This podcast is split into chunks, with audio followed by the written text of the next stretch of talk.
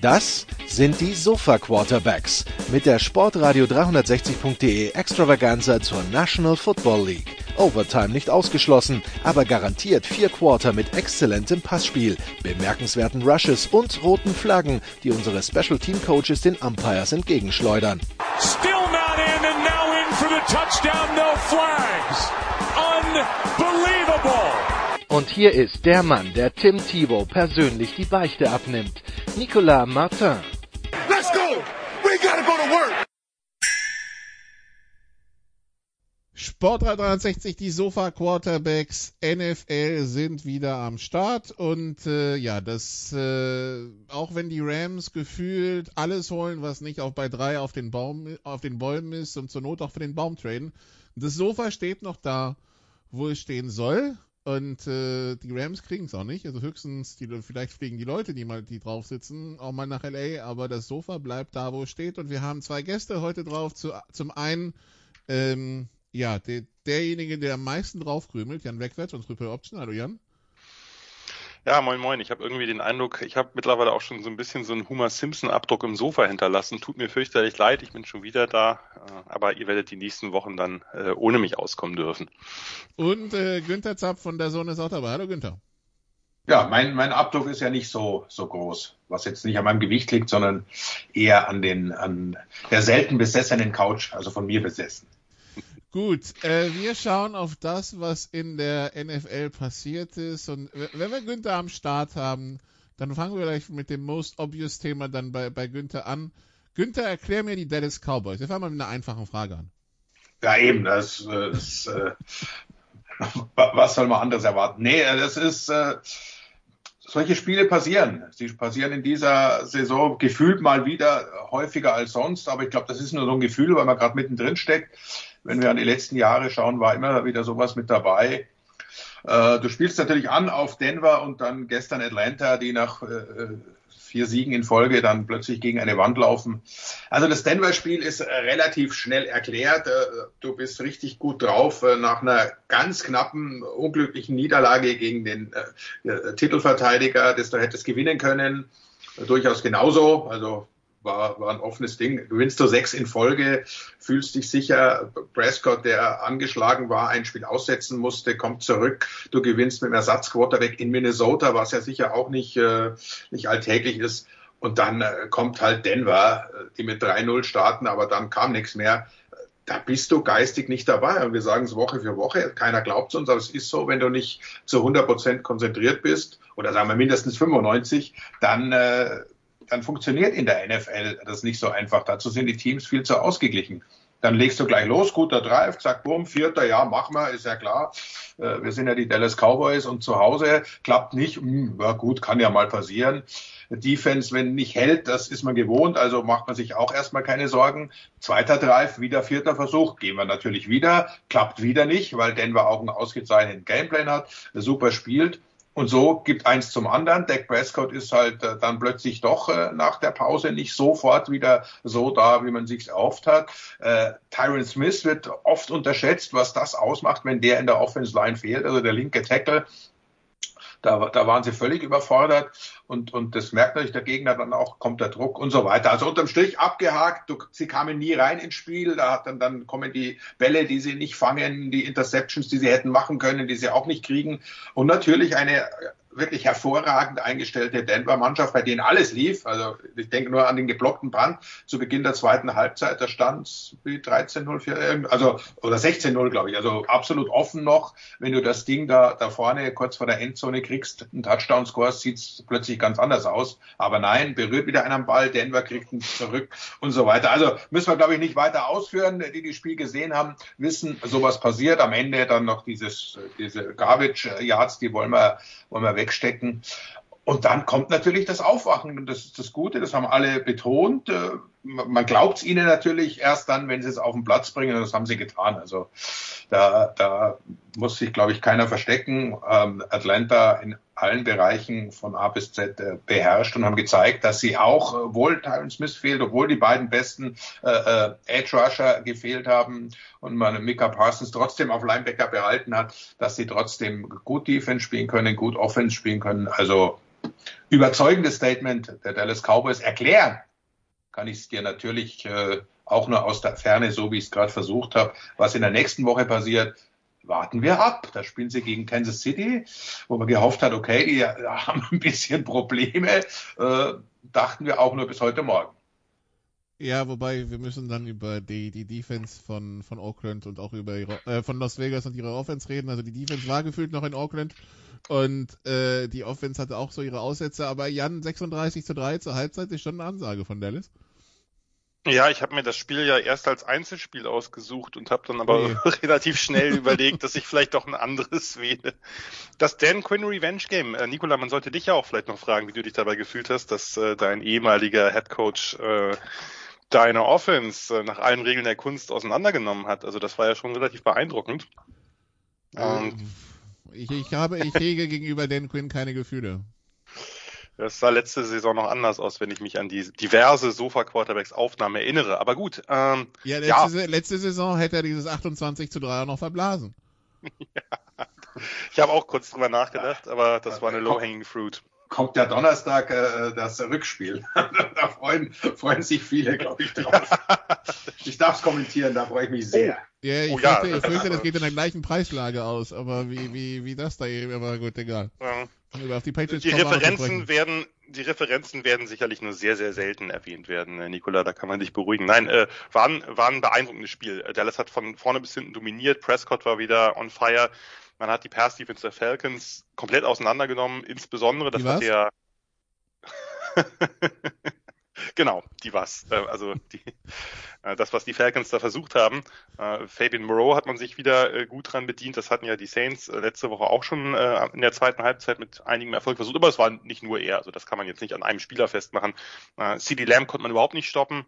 Waren ein paar schöne Plays mit bei, muss man auch sagen. Es ist ja dann es gibt ja immer was zu sehen, auch wenn so ein Spiel deutlich ist. Wie gesagt, irgendwann habe ich weggeschaltet, aber dieses äh, dieser Screen da in, in Quads Formation, wo man vier Leute auf der Seite hat, also vier Receiver in Anführungsstrichen, davon waren zwei Titans und eben ein extra O-Liner und und äh, Steve Lamb, der dann eben drei recht gute Vorblocker hat.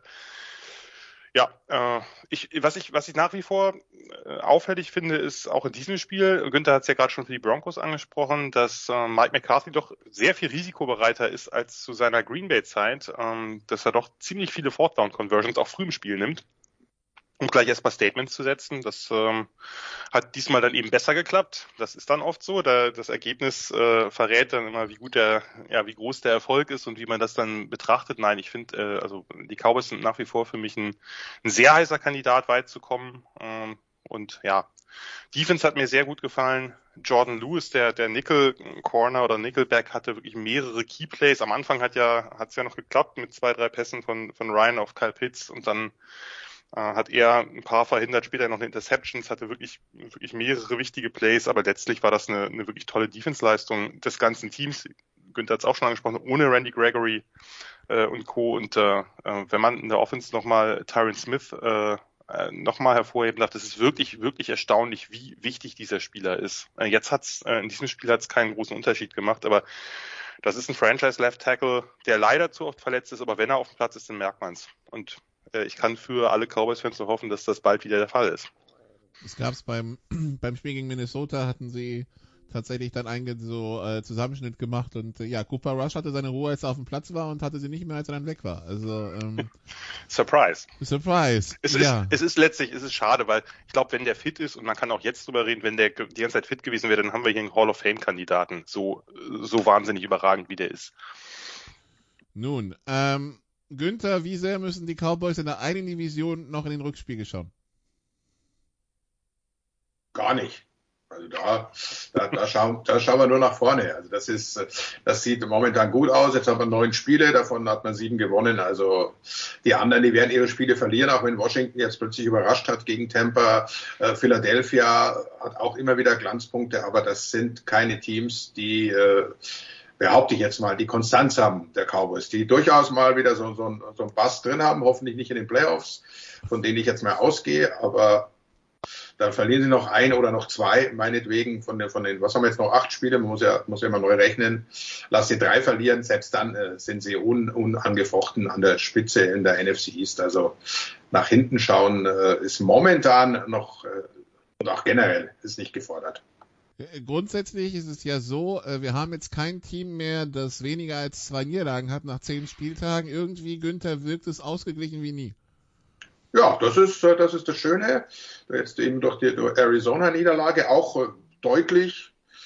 Von daher zeigen die auch ihre Schwächen. Es gibt halt das überragende Team nicht mehr, wie abhängig man von einzelnen Spielern ist. Hat man da auch wieder festgestellt. Also das, das wird dann am Ende auch noch richtig spannend, wie Playoff-Seating. Auch äh, New England macht uns, glaube ich, allen wieder ein bisschen Sorge. Die, die kommen so richtig langsam ins Rollen ja, können wir uns freuen. Jetzt, wenn, wenn, wenn Kansas City so weiter durchzieht, dann, dann sieht es auch in der AFC plötzlich wieder anders aus, als man vor zwei Wochen noch, noch dachte. Aber schön, also richtig, richtig interessant und, und jeder, jeder Fan, sagen wir mal, mindestens von, von 16 Teams momentan noch, kann sich äh, ganz äh, realistisch momentan sogar noch Hoffnungen auf die Nummer 1 Seed seines Teams machen. Ja, und dann gibt's halt das Volk, das äh, schon eher auf den Draft schaut, also Houston, Jets und so weiter, äh, Detroit. Ähm, äh, ja, und äh, da, dann, glaube ich, nächsten zwei, drei Wochen wird sich dann doch die Spreu vom Weizen trennen, auch wenn gefühlt noch alle im, im Seeding-Rennen sind, die drei Siege oder mehr haben. Aber ja, ich glaube, das, das, ich glaube nicht, dass das Dauer an, jetzt noch länger anhält. Also irgendwann wird dann doch mal was abfallen. Gut, dann schauen wir vielleicht mal den Fokus erstmal auf die AFC North, Jan.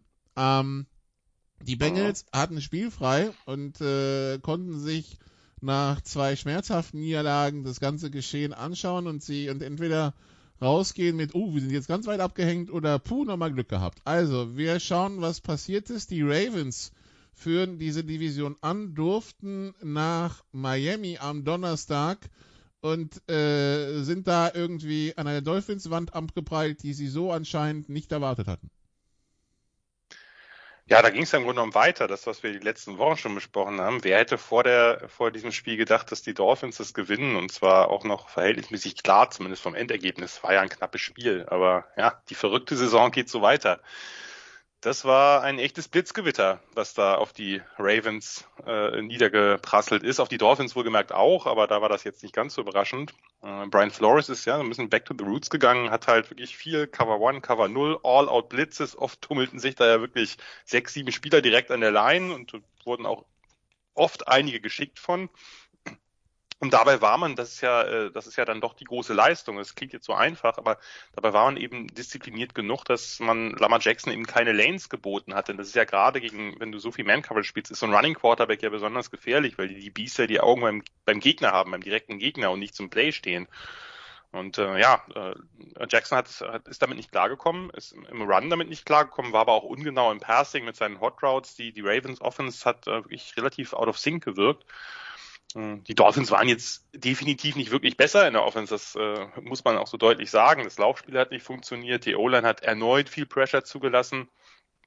Da hat man das ja wirklich doch seltsame Wechselspiel, zumindest fand ich seltsam. Vielleicht könnt ihr mich da äh, ein bisschen, könnt ihr mir das erklären, das seltsame Wechselspiel von, von Brian Flores äh, auf Quarterback gehabt, dass man, äh, dass man halt Brissett starten lässt, dann verletzt er sich am Knie, dann geht, kann doch Tour rein. Äh, ja, äh, ich weiß auch nicht, ob also Brissett jetzt der richtige in diesem Pass Rush war, weil er den Ball ja doch sehr lange hält und Tour ist angeschlagen, aber irgendwie doch okay genug, um zu spielen, aber nicht um zu starten. Äh, ja, war, war ein bisschen, also fand ich ein bisschen seltsam. Letztlich jetzt auch nicht weiter evaluieren, also auch die Leistung von Tour nicht. Äh, das Spiel war letztlich ja wirklich einfach ein, ein Defense Slugfest, was halt mit, mit zwei Plays im, im vierten Viertel entschieden wurde. Erst dem, dem Fumble Six, wenn man so will, von Xavier Howard und dann eben diesem, diesem langen Pass von Tour auf Albert Wilson, wo ja die, die Ravens, ich weiß nicht, was der Cornerback sich da gedacht hat. Das war ein, ein wirklich sehr krasser Coverage-Pass, hat einfach seinen, seinen Receiver da laufen lassen, hatte aber keine Hilfe over the top. Also der Rest hat halt irgendwie Cover 3 gespielt oder so und naja, dann stand er da ganz allein und hat halt den langen, langen Pass fangen können. Ja, äh, zwei Passverteidiger der Ravens vorne stehen und nichts decken. Ja. Das sah, das sah lustig aus. Ja, ja, drei, ja. Auf, drei auf einen. Die, die haben den übersehen. Äh, da ging ja, glaube ich, ja, in Motion raus äh, da und den haben sie einfach vollkommen äh, ja, nicht drauf geachtet. Aber der war ja nicht in Traffic mit irgendwie in so einer Bunch Formation irgendwo, wo man das erklären könnte. Er stand da außen, ist einfach gelaufen und ja, hat sich wahrscheinlich selbst gefragt, warum er da gerade so frei ist. Aber äh, sei es, ist wie sei. Läuft das Spiel so noch? Ja. nee, der Connor naja, also, hat ganz klar einen Safety erwartet hinten und der war aber nicht ja, da. Genau.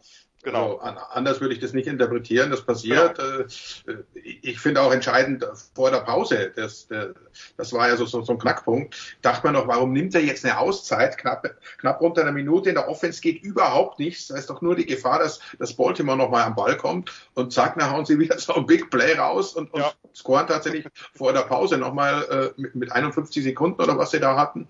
Also das, das äh, zeigt mir halt auch, dass Baltimore vor allem in der Defense total anfällig ist plötzlich. Was ja, du hast dich immer darauf verlassen, wenn mal die Offense, was ab und zu mal vorkommt, nicht funktioniert, dann haben wir eine starke Defense und sind immer noch in jedem Spiel. Und die war ja auch nicht, äh, nicht äh, sattelfest. Nee, das stimmt. Die hatte, aber letztlich hat sie wirklich eigentlich nur diese beiden Big Plays zugelassen, oder? Ich meine, der Rest, die Dolphins haben ja jetzt, haben jetzt auch nicht so viel, also ich fand die jetzt nicht sehr überzeugend in der Offense oder so, aber äh, ich habe mir von Baltimore natürlich mehr versprochen, aber insbesondere von der Offense. Also das war ja, äh, das war ja jetzt irgendwann musste doch irgendwie einen Schlüssel finden, um diese diesen guten Gameplan der Dolphins, aber der ja doch relativ eindimensional war, dass du den irgendwie knackst, gerade mit jemandem wie Lama Jackson. Aber gut, haben sie nicht geschafft und äh, ja, die Ravens, ich hatte ja letzte Woche noch gesagt, naja, wenn irgendein Team in der AFC gerade, dann vielleicht die Ravens und die haben mich natürlich genau wie die Wochen vorher sofort widerlegt. es ist dieses Jahr einfach äh, ja ein Kreuz. Aber es ist wirklich so, Günther, bei den Ravens, eine Woche denkst du hui und die nächste Woche denkst du, sag mal, ist das euer Ernst? Ja, die, die passen sich gut an. Da gibt es ja ein paar Teams. Also am Anfang war es ja Tennessee so ein bisschen, die man, die man nicht einschätzen konnte. Die haben sich äh, gefühlt momentan gesettelt, aber ich glaube, kaum sprechen wir es an, wenn wir dann am nächsten Woche die, die du hast die sehen. Gerade. Genau. Nächste Woche gegen Houston, die, die Tennessee Titans. Oh, ja, eben, haben wir es doch schon. Das ist doch so ein ganz typisches Spiel, dass du äh, auf die leichte Schulter nimmst und dann funktioniert es nicht. Aber klar, Baltimore hat, hat alle, alle Voraussetzungen, aber passt sich dem, dem Motto des Jahres an, wir verlieren dann, wenn keiner damit rechnet. Gut, also die Bengals konnten schon mal einhaken an die Geschichte machen, da war das Wochenende noch nicht, noch nicht losgegangen. Dann schauten die Bengals auf das, was die Steelers so veranstalten, gegen die immerhin 0 und 8 äh, Detroit Lions. Es stellte sich heraus, dann äh, Samstagabend, Sonntagmorgen, dass Big Ben ausfällt, weil Corona positiv. Also Mason Rudolph, der Starter und Günther, wir haben ein fantastisches 16 zu 16 gesehen. Ich möchte allen nochmal diese wunderbare Overtime äh, zu Herzen legen, die, glaube ich, dieses Spiel perfekt resümiert. Und äh, also ich will vom Producer auch nichts mehr hören über seine Steelers, weil ei, ei, ei, ei, das war ganz üble Kost. Also wer wirklich mal gar nichts zu tun hat und sich ein bisschen quälen will, der, der nimmt das Real Life und schaut sich das ganze Spiel nochmal an. Und nee, zwar nicht als 40 also, Minuten Schnitt, sondern nee, nee, originale nee, Übertragung. Äh, das volle Programm natürlich ohne Werbung, weil das wäre ja eine angenehme Unterbrechung. Nee, nur wirklich äh, das komplette Spiel. Es ist, äh, zwei, zwei Stunden 45 bester Football es, es fing ja ganz, ganz gut eigentlich an. Sagt man, ja gut, es ist Mason Rudolph und äh, äh, Juju fehlt ja auch nach wie vor. Die Offense Line äh, ist noch nicht so drin. Alles hat sich auf Najee Harris gestürzt. Äh, dementsprechend hatte der Probleme. Aber die Steelers gehen ja nicht weg von ihrem Gameplan und es sind ja auf der anderen Seite die, die Detroit Lions, die werden dann schon einen Weg finden zu verlieren, so ungefähr. Und die Lions wussten auch nicht, wie ihnen geschieht. Plötzlich äh, ist die Steelers Defense so weit anfällig, dass man immerhin ab und zu mal punkten kann. Äh, die Offense verliert gerne auch mal selber den Ball. Also es war, nee, es war nicht schön, oder wie heißt es immer so schön? Äh, ja, ja, das, äh, das war nicht schön, ja, das war nicht schön. Also das äh, einfach abhaken, sollen sie froh sein, dass sie noch einen Unentschieden rausgeholt haben. Das hilft vielleicht am Ende äh, des Jahres, macht den kleinen Unterschied, um noch in die Playoffs einzuziehen. Aber ohne Big Ben hat man jetzt auch mal wieder gesehen, äh, da ist auch kein Zug drin. Ich meine, Fryermuth mit seinen Fumbles-Geschichten, das ist schon auch äh, nicht Tomlin äh, würdig, würde ich mal sagen, und war verwunderlich, dass, dass, dass die das gerade in dem Bereich äh, so sloppy waren. Und davor Deontay Johnson in der Overtime. Ja. Genau. Ich habe übrigens gerade nachgeschaut, beim NFL Game Pass ist es tatsächlich der Game Pass Pick of the Week. Vertrauen Sie dieser Einschätzung, liebe Zuhörer. Sie werden es nicht bereuen. Ja, ist doch klar, ein Unentschieden, wann sieht man das schon mal? Alle paar Jahre. Äh, ja, Jan, also, äh, die, die Lions, die also ein Spiel nicht verloren haben und trotzdem ihre Draftposition nie in Gefahr gebracht haben. Das ist fantastisch.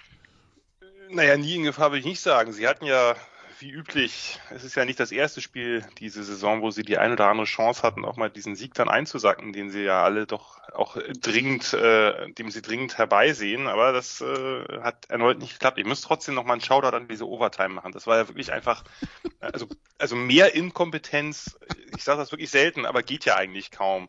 Ne? Und vor allem immer diesen, diesen Moment von jetzt vielleicht doch, nee, doch nicht. Ne? Erst kommen die Lions oh, an die oh, Steelers. No an die Steelers 41, so, na, langsam so Richtung Field Goal Reichweite, dann wird Goff gesackt, Punt. Steelers, langer Pass auf Deontay Johnson, der fummelt den Ball.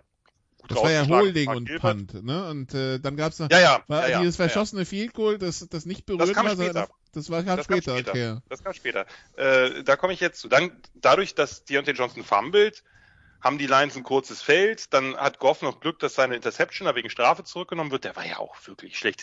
Man hat ja auch gemerkt, ganz kurz, dass, dass Campbell dem überhaupt nicht mehr vertraut. Den hat, der hat ihn ja am Anfang überhaupt nicht werfen lassen. Von Anfang an. Zu ähm, Recht. Ja, als es man, als man es dann gesehen hat, zu Recht. Aber zu Beginn der Saison hat man ihm doch noch deutlich mehr vertraut.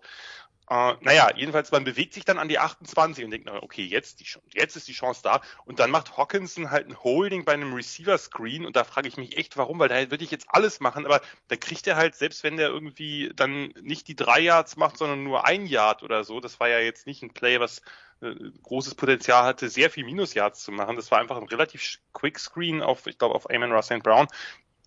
Warum macht, warum macht man da überhaupt ein Holding? Naja, dann kommt der Kicker aufs Feld Santoso. Und da passt äh, wirklich dein Wort, äh, Nicola, von letzter Woche, der versäbelt den halt aber wirklich mal so richtig und da passt versäbeln wirklich gut. Und ich will hier jetzt keinen auf Küchenpsychologe machen. Und man braucht für Körpersprachenexpertise äh, sicherlich mehr als ein Buch von Sammy Molcho oder so. Aber der sah halt auch so wenig zuversichtlich aus, wie man als Kicker nur aussehen kann, als er da aufs Feld kam. Dann sind die Steelers wieder dran, verpatzen den Shotgun-Snap, daher müssen sie wieder panten die Lions übersieht, übersieht Goff einen ziemlich offensichtlichen Safety-Blitz und kassiert erstmal einen 13-Yard-Sack. Ist natürlich auch klar, dass der Drive da nichts wird. Dann sind die Steelers wieder dran, quälen sich übers Feld, kommen so in erweiterte Field Goal Range und da fummelt dann Fryermuth und äh, ja, und dann kam noch ein Desperation Play der Lions. Das war fast das beste Play der Overtime. Vielleicht hätte man einfach von vornherein sagen sollen, wir gehen konsequent auf Trick Plays und damit man unsere Offense nicht mehr sehen muss oder so. Also das war ja wirklich, war ja wirklich ganz, ganz schlimm. Und das Günther, du hast ja gerade schon gesagt, am Anfang sah das ja noch so ein bisschen nach Football aus, aber das wurde ja immer schlechter. Also das ist ja nicht so, dass die Teams sich so ein bisschen eingegroovt haben irgendwann, sondern das wurde ja wirklich quasi von Minute zu Minute inkompetenter. Und, am Ende, Kirsche auf der Torte, kommt Najee Harris ja. um die Ecke und sagt, unentschieden, wusste ich gar nicht, dass es das gibt. Genau. Und dann und auf der anderen Seite äh, Ikwe Buike, der der äh, Running Back mittlerweile bei äh, bei Detroit, der war am College of Safety bei Northwestern, äh, komische komische äh, Umschulung. Der sagt, der sagt ja auch, ja, ich habe dann irgendwie, oder da, ich habe Leute an der Seite gefragt, wie viel Overtimes gibt's eigentlich? Irgendwer sagte drei, irgendwer anders sagte zwei. also äh, offensichtlich scheint das bei den Spielern noch nicht ganz angekommen zu sein, wie die Overtime-Regelung ist. Und äh, ja, bei, bei Donovan McNabb hat man sich damals zwei Wochen drüber lustig gemacht, dass der nicht wusste, dass es, äh, dass es kein Unentschieden gibt. Und jetzt zuckt man gefühlt nur noch mit den Schultern, obwohl es ja viel häufiger vorkommt, dadurch, dass eben, äh, dass es eben äh, nur noch zehn Minuten Overtime gibt statt 15. Also äh, ich frage mich irgendwie, ja, ich meine, es ist ja auch nicht so, dass das, dass das nicht ab und zu mal erwähnt wird. Also ist ja jetzt nicht was völlig, völlig abstruses irgendwie, diese Overtime-Regelung der NFL. Die, die, können ja nicht Football schauen, also NFL schauen, weil sie Samstag selber spielen, danach sich äh, die Birne wegknallen und Sonntag dann leider Gottes äh, nicht zugucken können. nee, es ist wirklich, äh, es ist erschreckend, wie teilweise sogar erfahrene NFL-Spieler regelunsicher sind, was natürlich oft dann mit der, mit der, mit dem Coaching-Stuff und so weiter zusammenhängt. Also beim Bill Belichick kennt jeder jede Regel, da, da bin ich mir ziemlich sicher. Äh, oder beim Bill Parcells, eigentlich auch bei Tomlin, äh, es ist untypisch, aber das war halt so ein Spiel, das passt auch zum Wetter. Ich glaube, so wie das Wetter, so war das Spiel. Und mehr sollte man, glaube ich, auch jetzt darüber nicht sprechen. auch, auch, auch wegen, de, wegen des Producers, um den zu schonen. Ja, das stimmt. Also es ist wirklich, wenn man, wenn man dran denkt an dieses Spiel, ich kriege schon wieder Phantomschmerzen in den Augen. Also das ist, es ist wirklich, es war wirklich ein, ein noch tieferer Tiefpunkt. Ich, ich habe ja nebenbei kommentiert. Der, der, der, Producer, der Producer ist so Sachen wie Österreich gegen Färöer gewöhnt, ne? Also. Okay. Vielleicht einmal Österreich gegen Spanien. Äh, naja, lassen wir es. Ja, aber du, Deutschland, Spa Deutschland, Spanien war auch schmerzhaft, also ja. Aber ähm, da gab es nicht so ein schönes Halbzeitinterview wie das von Toni Pfeffer. Na gut. Ja, aber, aber Färöer ist schon, also das, das ist schon ein ganz, ganz böser Tiefschlag. Erstes Länderspiel in der Geschichte und dann gewinnen sie. Also das, das, das muss man schon nochmal äh, an, diesem, an dieser Stelle dann, wenn es schon fällt, hervorheben. Also es ist ja nicht äh, eine Mannschaft, die, die dann plötzlich mal einen guten Tag erwischt, sondern die noch nie vorher ein, ein, ein reguläres Länderspiel bestritten hat, in dem so um was geht. Uh, gut, also, dann konnten die, äh, die Bengals also auch an die Steelers einhaken machen und dann blieben noch die Cleveland Browns, die Günther nach äh, Foxborough gefahren sind, die dort seit 1992 nicht mehr gewonnen haben. Head Coach bei Cleveland damals ein gewisser Bill Belichick. Äh, hat man danach nie mehr was von gehört in Cleveland, aber ja. Ähm, und äh, die Cleveland Browns sind weiterhin sieglos seit 1992 in Foxborough denn äh, sie erleideten eine ganz knappe 7 zu 45 Niederlage und äh, ich glaube, die letzten Wochen wurden Mac Jones und die Patriots und so weiter noch ein bisschen belächelt. Ich glaube, äh, am 14. November 2021 haben sich die Patriots, glaube ich, bei jedem zurückgemeldet, oder? Äh, vor allem äh, in dem Spiel hat ja Cleveland 7-0 geführt. Sah gut aus, schöner Drive-Touchdown. Äh, dann war die Defense gleich nochmal dran mit einem mit einem Sack und das war's dann. Dann kam nichts mehr. Also äh, Cleveland meldet sich wieder ab. Auch das passt von Jahr zu Jahr. Letztes Jahr dachte man schon, haben sie auch ganz ordentlich angefangen. Äh, dann haben sie sich abgemeldet dieses Jahr wieder das Gleiche, hängt auch sehr mit Baker Mayfield zusammen, wobei man in diesem Jahr also, oder jetzt äh, vielleicht die Verletzungen noch ins Kalkül ziehen kann. Natürlich auch die Verletzungen beziehungsweise Covid-Sperren auf der Running Back Position. Das ist ja auch nicht, nicht ganz ohne, aber trotzdem ist so ein Zusammenbruch nicht zu erklären, vor allem mit dieser Defense. Und auf der anderen Seite ganz genau passen. Die starten nicht so äh, überragend. Das war auch bei Tom Brady äh, selten der Fall. Die kommen so nach drei, vier Spielen in ihren Rhythmus, meldet sich New England zurück und, und äh, zeigt allen eine lange Nase, die, die Mac Jones da haben sitzen lassen und andere Quarterbacks gedraftet. Vielleicht ist das doch der Heilsbringer, mit dem man Spiele gewinnen kann. Oder vielleicht, äh, und das würde ich äh, präferieren, ist es vielleicht doch das gute Coaching, das gute Managen eines Rosters, das da in New England äh, ja nicht ganz neu ist. Aber absolut beeindruckend und ich habe es vorher schon mal mehr scherzhaft angemerkt, aber ich glaube, da ist, da ist viel Wahres drin. Ich denke mir, dass wenig Mannschaften Spaß daran haben würden, gegen New England in den Playoffs anzutreten. Denn da waren auch, also wir reden nicht nur über die Defense, Jan, da war auch ein Pass von äh, Mac Jones jo. auf Bourne äh, in die Endzone. Also wenn du da gesagt hättest, das ist ein Archivbild und da wirft Tom Brady, hätte gesagt, ja. Ja, das war, also ich muss jetzt vorsichtig sein, dass ich nicht ein Team hier äh, zu sehr in den Himmel lobe. Das war eine absolut beeindruckende Vorstellung des ganzen Teams, aber man muss halt Mac Jones hervorheben. Das ist, glaube ich, schon, wenn ich jetzt, zumindest von dem, was ich gesehen habe, die beste Leistung eines Rookie-Quarterbacks dieses Jahr und wahrscheinlich nicht mal close. Also das Pocket Move mit den Entscheidungen, das Spiel in der Struktur von McDaniels, das ist ja etwas, was äh, Mac Jones vielleicht ein bisschen hervorgehoben hat bei allen anderen Limitationen gegenüber den anderen Top Prospects. Aber vor allem die Genauigkeit, das Ballplacement war wirklich beeindruckend und äh, ja, in keinem Play wurde das deutlicher als bei diesem wirklich genialen Pass auf Ball in Doppeldeckung, wo er, der Corner ja hinten in Trail ist und er muss den Ball quasi in Richtung des Safeties legen, der in der Mitte lauert und er kriegt den, wirft den so hoch, dass wirklich nur Bourne ihn attackieren kann und genau dahin, wo er ihn hinlegen muss, damit er eine Chance hat. Natürlich auch super gefangen, aber ja, äh, wirklich absolut, absolut genial. Und in der zweiten Halbzeit gab es dann nochmal, das war das Spiel, wo ich dann hingeschaltet habe, das wurde dann auch recht deutlich. Also ich hatte nicht so viel Glück diese Woche mit den Einzelspielen. äh, wo er dann war eine Out- oder Corner-Route von Hunter Henry, einen Zentimeter genauen Pass in wirklich enge und gute Deckung. Äh, und das war nicht die einzigen, also es war sehr beeindruckend, vor allem eben auch, weil weil Mac Jones auch Downfield genau war. Und das, was man ihm hat, naja, sein Arm ist nicht gut genug oder so. Ja, gut, das hat man zu anderen äh, Quarterbacks. Ich will ihn jetzt nicht mit irgendwelchen großen Quarterbacks vergleichen, aber dieses Narrativ gibt's ja immer wieder, dass Quarterbacks, die vielleicht nicht diesen absoluten Rocket-Arm haben, dass man denen schnell nachsagt, dass sie Downfield nicht passen können. Und das ist halt äh, nicht unbedingt richtig. Ja, also das, was die Patriots da gemacht haben, war, äh, hat mich extrem beeindruckt. Natürlich auch in der Defense und das sollte nicht untergehen, auch wenn es dann schon mit dem Backup-Quarterback war. Jacoby Myers. Ja, Letz, letzte Woche, letzte Woche hat er den Rekord von Jared Riggs übertroffen, die meisten Receiving Yards ohne Touchdown.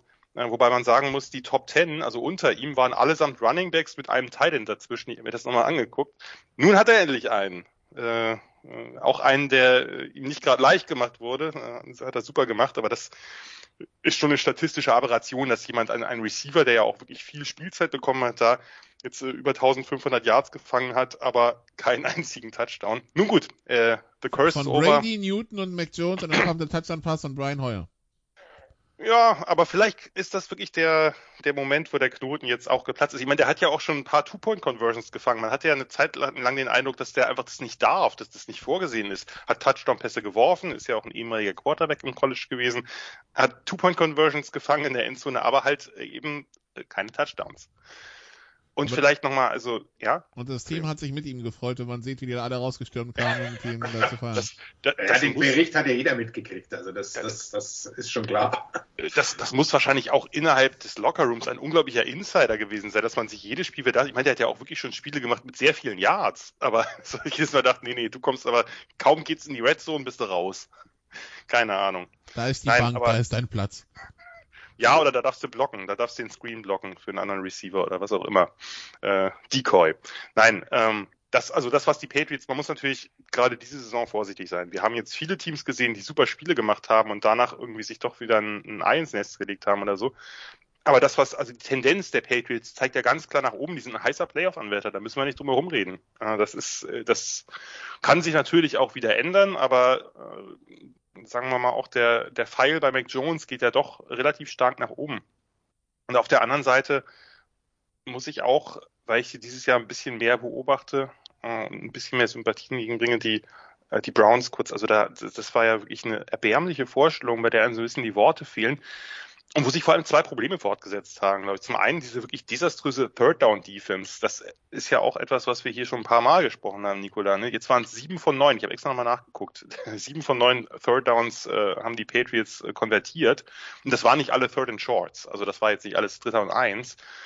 Und die, die Diskrepanz der Defense zwischen First und Second und der, auf der anderen Seite Third Down ist halt extrem krass das verstehe ich auch nicht, wenn ich mir die Stärken dieser Defense angucke, denn die, also natürlich, die haben auch einen, einen super Pass Rush, aber eigentlich müsste diese Defense doch viel, viel besser funktionieren. Auch äh, wenn man sich angeschaut hat, was die in einzelnen Spielen dann abrufen können mit ihrer, äh, in ihrer Secondary. Und jetzt haben ja mehrere Spieler danach verlautbaren lassen, äh, dass das immer wieder dieselben Probleme sind. Gerade bei John Johnson, John Johnson ließ sich ja so ein bisschen auch, äh, sagen wir mal, da rein interpretieren, dass äh, äh nicht nur durch die Blume, dass es äh, ein bisschen Kritik am Coaching ist, das äh, wird man abwarten müssen, ob es da, ob es da zu irgendwelchen Friktionen kommt. Und das Zweite ist halt, Günther hat es ja gerade schon angesprochen, Baker Mayfield hat halt Rückschritte gemacht. Ne? Das war ein ungünstiger Gameflow. Klar, die, die, die Browns wollen nicht diese ganz großen Rückstände, weil sie eben doch auf diesem äh, Mix aus, äh, aus Laufspiel und auch viel Laufspiel, prominenten Laufspiel und Pass halt ihre Offense aufbauen am Anfang lief das ja auch noch ganz gut mit, mit Dearness Johnson, aber als es dann eigentlich nur noch über Baker gehen sollte oder musste, da haben sich dann doch ganz schön viele Limitationen der Offense gezeigt und das hat, glaube ich, weniger mit OBJ zu tun als wirklich mit Mayfield. Da ging wieder nichts Langes. Das sah ein bisschen erschreckend aus, fand ich schon. Und wenn du da am, am Ende guckst, fünf Pässe auf Receiver für 42 Yards in einem Spiel, in dem du fast die gesamte Zeit zurückliegst und passen musst, das ist eigentlich relativ unverzeihlich. Äh, gut, die Patriots haben auch Druck generieren können. Alles, also ich äh, möchte es nicht an einem Spieler festmachen, äh, auf gar keinen Fall, aber äh, diese, diese Diskussion um Mayfield, die werden halt nicht abklingen nach solchen Spielen. Okay, also wir machen, wir machen Haken an die AFC North, die, die Tabelle nach Woche 10, die Ravens 6 und 3 vorne, die Steelers 5, 3 und 1, die Bengals 5 und 4 und die Browns 5 und 5. Äh, wir können noch die AFC East abschließen. Die Dolphins haben gewonnen, die Patriots haben gewonnen, die Bills haben gegen die Jets gewonnen. 45 zu 17. Mike White, äh, kein Touchdown, vier Picks. Äh, die, die Cinderella-Geschichte dürfte sich auch relativ schnell ausgeträumt haben. Die Jets, das erste Team seit den 66er Giants, das innerhalb von vier Spielen dreimal 45 Eier oder mehr kassiert, Jan. Jetzt war ich nicht darauf vorbereitet, dass du dazu noch was. dazu, genau, das war, war doch abgehakt, oder? ja, das war eine echte Schlachteplatte. Also da äh, kann man, kann man wirklich nicht viel Positives. Ich habe nur ab und zu mal was gesehen, mir kurz Highlights angeguckt von ein paar Touchdowns. Da kann man aus dem Spiel kann man wirklich relativ wenig ziehen, außer dass die Legende von Mike White wahrscheinlich ihr jähes Ende schon wieder genommen hat. Er, der sich selbst als erster im Draft gezogen hätte, nur ja.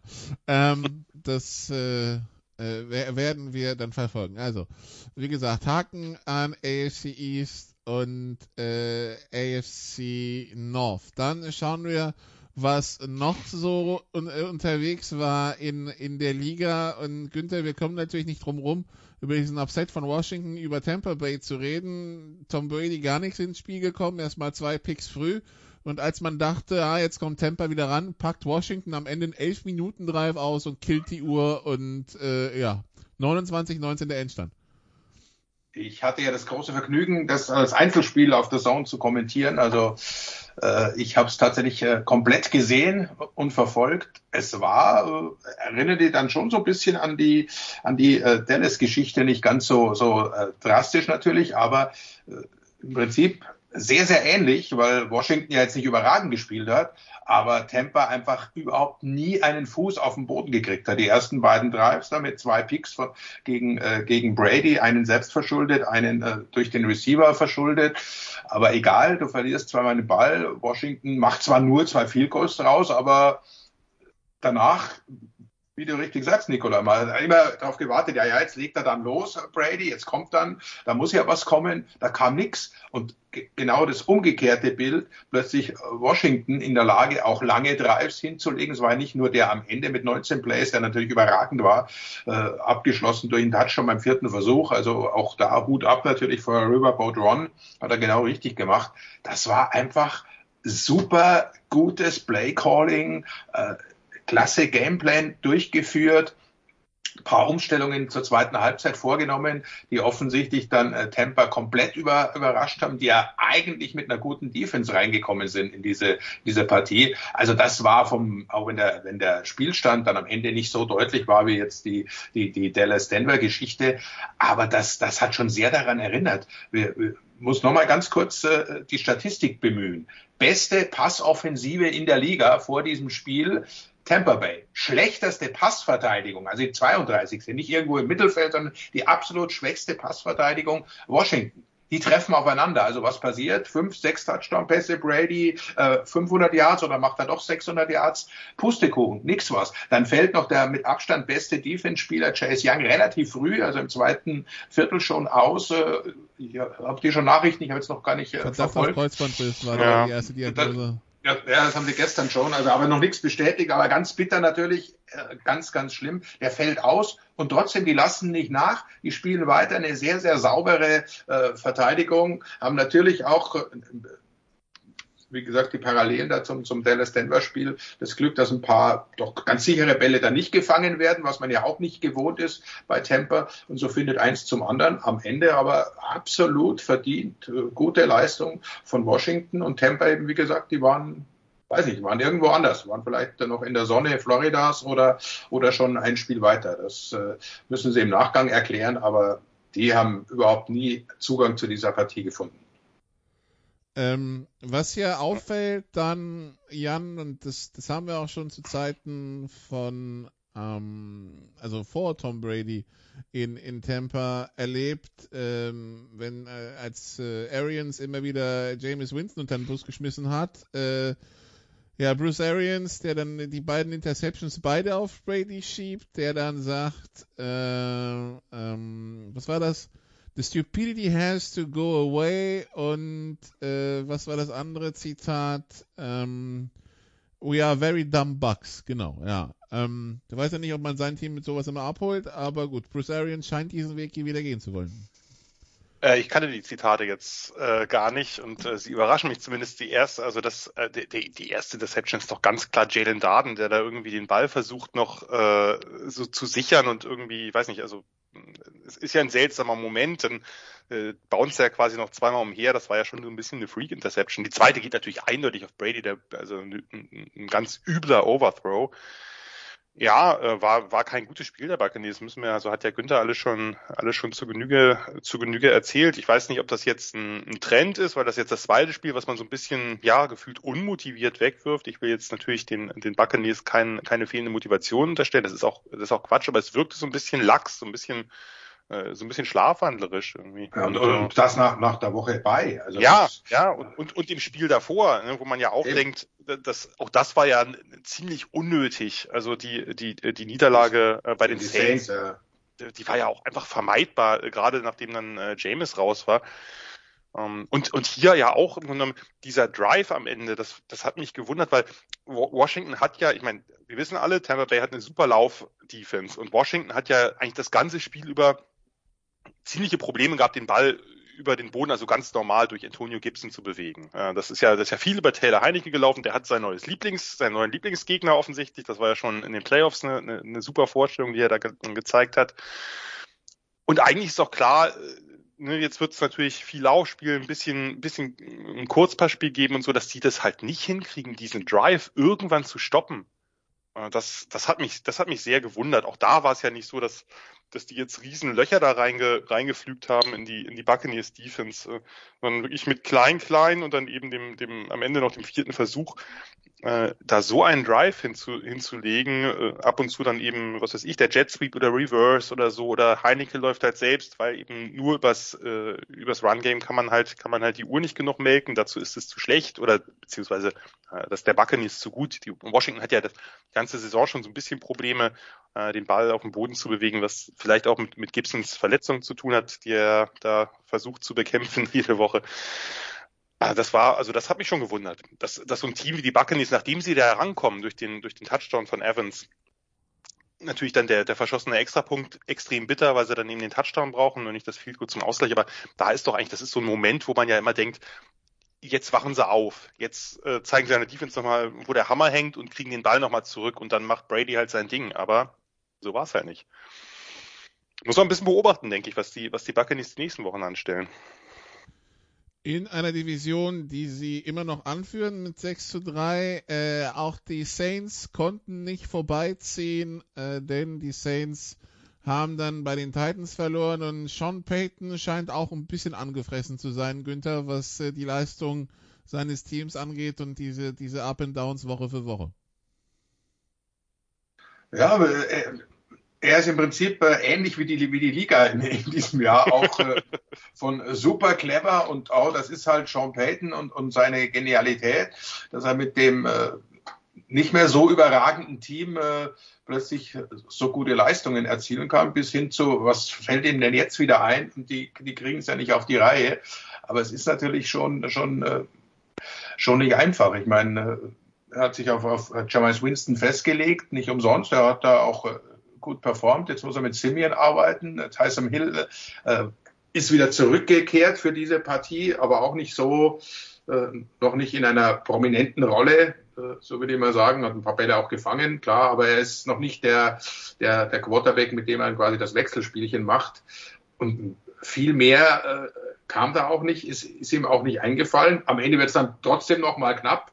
Man darf ja nicht unterschätzen. Tennessee ist ja, ist ja auch äh, nicht unbedingt ein schlechtes Team, wenn auch äh, verletzungsbedingt natürlich stark gehandicapt, aber die, diese, diese Genialität, äh, die, die äh, Sean Payton mit Drew Brees hatte, das ist, glaube ich, auch ein, einmalig. Das, die haben sich so blind verstanden, das hat so genau gepasst. Das kannst du nicht einfach äh, kopieren mit einem anderen und da, da kommen dann eben solche Ergebnisse raus, dass du eine Woche äh, passt alles wunderbar, da ist auch Simeon äh, plötzlich der große Held. Äh, da, da kannst du auch gegen, gegen Tampa, haben wir ja gerade angesprochen, äh, gewinnen und zwar deutlich und, und, und verdient. Aber dann werden auch solche Spiele dabei sein, wobei ich jetzt eine, eine Zwei-Punkt-Niederlage gegen, gegen Tennessee nicht so hoch bewerten würde. Aber äh, ich glaube schon, dass, dass New Orleans äh, gegen die, gegen die Top-Teams äh, Probleme bekommt. Also so, so sattelfest und so gut sind sie nicht. Könnte also sein, dass die nächsten drei Wochen da entscheidend werden. Es geht am nächsten Wochenende zu den Eagles, dann Thanksgiving Thursday Night gegen die Bills und die Woche drauf Thursday Night gegen die Cowboys. Das ja, dann, dann viel Glück, viel Spaß. Das klingt nach einem anspruchsvollen Programm. Über das, was Atlanta in dieser Woche geleistet hat, haben wir schon gesprochen. Die parken bei 4 und 5 am Ende der Division. Bleiben die Panthers, ähm, Jan, die jetzt, ähm, nachdem sich wohl rausgestellt hat, dass Sam Darnold ein gebrochenes Schulterblatt hat und die jetzt anscheinend agieren, als wäre den Rest der Saison ausfallen, zwar PJ Walker als Starter hatten, aber auch Cam Newton zurückgeholt haben, der bei seinem ersten Lauf äh, in der Red Zone einen Touchdown erzählt und seinen ersten Pass, Pass zum Touchdown wirft. Cam Newton ist back, wie er uns auch lautstark mitgeteilt hat. Ist das jetzt habe ich gar nicht, habe ich gar nicht gehört. ist, sehr ist dezent. Das, ist das jetzt der Wendepunkt für die Panthers, die jetzt 34 zu 10 gegen ein Cardinals Team gewonnen haben, das äh, erst mit Colt, mit Coy und dann mit Chris Traveller komplett überfordert war?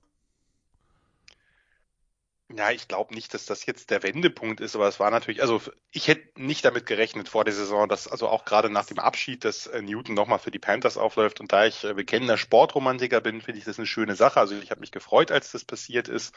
Cam ist back und hat das halt allen äh, lauthals äh, verkündet. Ich bin mal gespannt, War eine wie sie 15 das Yard Strafe je egaler als die? Nein. äh, die war, die war wirklich sehr egal. Ja, ähm, das war jetzt natürlich ein Spiel, in dem super viel gepasst hat. Da hat diesen, dieser emotionale Moment gepasst, äh, das, der Rückkehr von Cam Newton.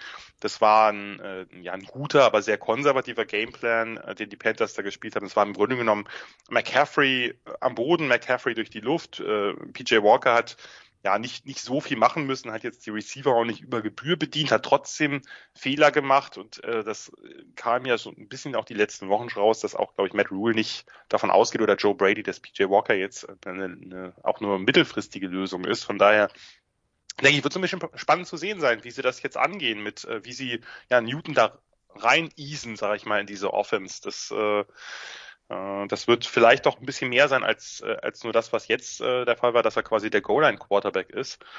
Ähm, jetzt hat einfach alles gepasst. Die, die Cardinals Offense war einfach zu schwach mit McCoy und dann eben mit Straveller später und ohne die, die Top Receivers, ohne Chase Edmonds, da ist ja einfach auch einfach wahnsinnig viel verletzt.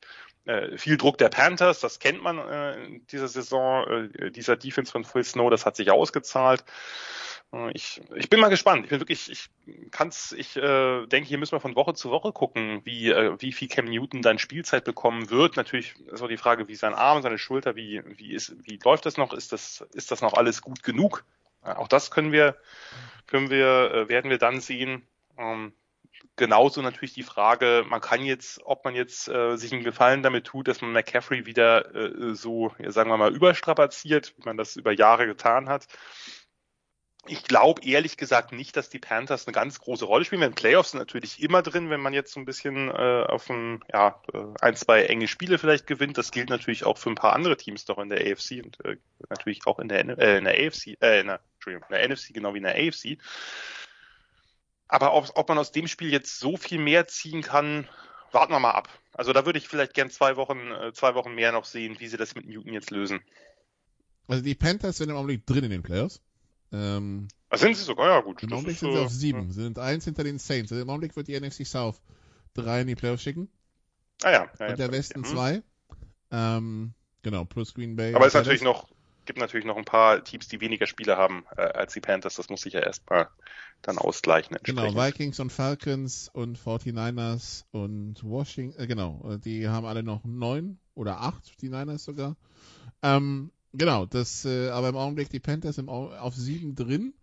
Ähm, und äh, ja genau, also die, die Nachricht der Woche ist, Cam Newton ist wieder bei den Panthers und ja, lassen wir uns überraschen, Günther. Also freue mich auch schon aufs erste Heimspiel irgendwie. Weil nachdem, ja, eben, nachdem, eben, genau. Nachdem die Fans ja das letzte Heimspiel war das gegen die, die gegen die Patriots. Da wurde, da wurde Sam Darnold auch gefühlt schon irgendwie nach mindestens South Carolina komplimentiert, wenn nicht noch ganz viel weiter weg. Äh, wenn jetzt Cam kommt, bin ich gespannt auf die Stimmung dort. Das war aber auch schlimm, Entschuldigung. Äh, ja, natürlich war das dann, aber das war wirklich eine grotesk schlechte Leistung. Da, da wurden wieder Erinnerungen nach, an, an New York wach, das, das ist wohl richtig. Äh, nee, bin, ich, ich sehe es genauso. Also das war natürlich, hat genau gepasst zum richtigen Zeitpunkt. Dann, dann tragen sie den Ball auch kurz vor die Endzone, er wird eingewechselt. Äh, jeder weiß, er läuft und er läuft halt in die Endzone. Äh, aber äh, das hat ja Jan schon völlig richtig gesagt. Das war natürlich nicht das Arizona-Team, das man eigentlich da gerne gesehen hätte und das äh, ganz anders aufläuft, vor allem in der Offensive.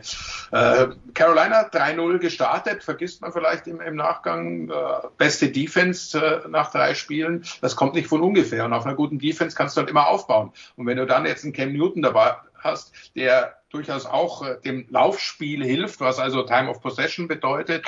In dem Spiel waren sie ja fast äh, äh, 2 zu 1, auch äh, länger am Ball. Was das, das ist so das, das System, das sie spielen wollen. Das kannst du mit Cam Newton natürlich, glaube ich, schon deutlich besser machen als mit Sam Darnold. Äh, ich bin bei Nicola, da, ich will auch abwarten, wie fit er wirklich ist, weil er hat mir auch bei New England nicht den Eindruck gemacht, als wäre er wäre alles komplett ausgeheilt, sondern dass das halt Dauerschäden sind in der Schulter. Also das muss man vielleicht noch verfolgen. Aber prinzipiell passt das natürlich äh, perfekt zum, zum System, das sie spielen wollen. Und wenn die Defense äh, weiter auf sehr, sehr hohem Niveau agiert, dann ist das ein, ein unangenehmer Gegner, der natürlich, äh, das, das ist in dieser Saison aber generell so, die natürlich auch mal einen schwarzen Tag erwischen kann und, und plötzlich ganz anders aussieht. Aber eine Mannschaft, die vor allem, wenn, wenn Cam Newton das Laufspiel entsprechend unterstützt, wie wir es von ihm erwarten, die natürlich äh, unangenehm wird. Lassen, Und vielleicht noch, ja. noch, noch mal ganz kurz daran anknüpfend, äh, ist ein, ein guter Punkt, den du aufgeworfen hast, Günther, denn äh, man hat ja, was, was ich schon erstaunlich fand, wie, wie sehr Joe Brady eben mit Sam Darnold gelaufen ist. Das ist ja jetzt nicht seine primäre Stärke, das ist offensichtlich ein Moment oder eine Dimension, die er gerne in seiner Offense hat. Und dafür hat er natürlich jetzt mit, mit Newton nochmal einen ganz anderen Kandidaten. Von daher äh, wird spannend, wird spannend sein, wie er den einsetzt, weil ich glaube, dass, dass wir diese Designed Runs plus zu den, plus die Scrambles natürlich äh, auch, die, die Newton nochmal schneller nehmen wird als Darnold, dass wir die halt äh, jetzt gehäuft sehen werden. Gut, ich meine, die, die, die Leistung von Sam Darnold, also das letzte Spiel gegen, gegen New England, das war ja Reh im Scheinwerferlicht. Das war ja nur noch Panik, was ja, er hatte. Der, der hat sich ja gar nichts, er hat sich nichts mehr getraut, der Coaching-Staff hat ihm nicht mehr getraut, der funktioniert. Das war ja, das war eine Vollkatastrophe. Ja, ja, aber also da waren ja, du hast vollkommen recht, das war zum Teil wirklich äh, dir in den Headlights, aber da waren ja auch Dinger bei, wo er da raus scrambled und wo man, wo er den Ball über, ich glaube es war Abdullah, wirft so drei Meter drüber, in die Arme eines, eines Verteidigers, war glaube ich der Pick Six auch. Und denkst, das, das hat auch damit nichts mehr zu tun. Das ist ja dann nicht, dass er Geister sieht oder Gespenster oder was auch immer er da sehen will, wenn er in einer Pocket steht oder so kommt, sondern das war einfach ein totaler Brainfart. Also man kann es wirklich nicht anders bezeichnen. Und, äh, war ja nicht, war ja nicht der einzige, ne? also in diesem Spiel. Das, das äh, war schon äh, grotesk. Kann man nicht anders sagen. Und das hatte ja auch nichts damit zu tun, dass er am Anfang der Saison ja durchaus ein paar positive Ansätze gezeigt hat. Das sollte man nicht unter, äh, unterschlagen, aber das, die letzten Spiele haben halt äh, klar gezeigt, dass das mit Darnold hier nicht weitergehen wird.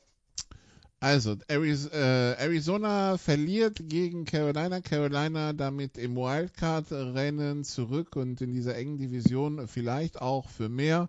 Äh, die Cardinals damit bei 8 und 2 und damit die Möglichkeit für die Rams heute Nacht gegen die 49ers, sollten sie dort gewinnen, äh, auch auf 8 und 2 zu gehen und den Druck auf die Cardinals zu erhöhen oder für die 49ers sich, wenn sie dort gewinnen, wenn sie gewinnen, mit 4 und 5 auch im Wildcard-Rennen zurückzumelden in einer Division, wo die Seattle Seahawks gestern Günther endlich wieder mit Russell Wilson antreten konnten äh, gegen die Green Bay Packers oder bei den Green Bay Packers, die endlich wieder mit Aaron Rodgers antreten konnten. Und äh, ja, die erste Halbzeit war schwere defensive Kost. Am Ende steht ein 17 zu 0 für Green Bay, der erste Shutout in der Karriere von Russell Wilson. Ähm, ja, also die, die Defense von Green Bay ist gut. Machen wir einen Haken dran. Was lernen wir noch so aus diesem Spiel, Günther? Dass es äh, das erste Schneespiel gegeben hat, passenderweise natürlich in Green Bay. Also es lag ein bisschen Schnee äh, außerhalb dann des Feldes, und, aber es war, war ein, äh, ein Winterspiel. Also die Welt ist noch in Ordnung in Green Bay. Äh, was haben wir gelernt? Detroit hatte auch leichte Züge, aber da hat es noch nicht so, da, da war mir so Schnee und Driesel als Schnee mit am Boden. Schneeregen, also das, ja. das war, war, richtig ekelhaft, während es in, in, in, äh, Green, in, Green, Bay, zumindest die Bilder, die sie uns vorher gezeigt haben, sah es nach, nach Winter Wonderland aus. Nee, was haben wir gelernt aus dem Spiel, dass natürlich ein, ein Aaron Rodgers, auch wenn er mal äh, pausieren muss, nicht mit der Mannschaft trainieren kann, kaum, äh, kaum dass das kaum auffällt. Dazu ist er zu lange dabei, dazu kann er äh, zu gut lesen, dass äh, wir fast ein 3 zu 0 erlebt hätten. Ich hätte es gern gesehen, natürlich. Am Ende, Ende aber muss auch äh, Seattle zu viel riskieren äh, und, und, und dann geben sich Chancen. Aber was wir vor allem gelernt haben, ist, dass halt äh, Russell Wilson, was auch im letzten Jahr deutlich wurde, nicht der Heilsbringer ist, wenn er es alleine machen soll. Let, let Russ Cook war ja das große, große Mantra, aber nur eine halbe Saison. Dann äh, ist der Ofen kalt geworden, die Kohle ausgegangen oder was auch immer. Wir erinnern uns zurück, wenn Russell Wilson die, einzig, die alleinige Option ist, wenn er nicht das äh, starke Laufspiel hat und, und eine gute Defense, dann reicht das nicht. Äh, Nichts gegen den jungen Mann, wissen wir alle, sensationelle äh, Karriere und, und meiner Ansicht nach auf dem Weg in, in die Hall of Fame aber er braucht das entsprechende Umfeld und das hat er an dem Tag auf gar keinen Fall gehabt und äh, dann versucht das allein 40 Passversuche, das passt nicht zu Seattle. Also das ist nicht das, was sie eigentlich auch spielen wollen. Vor allem, weil sie ja ewig lang im Match waren. Es stand ja, wie gesagt, glaube ich, bis 10 Minuten vor Schluss stand es 3 zu 0.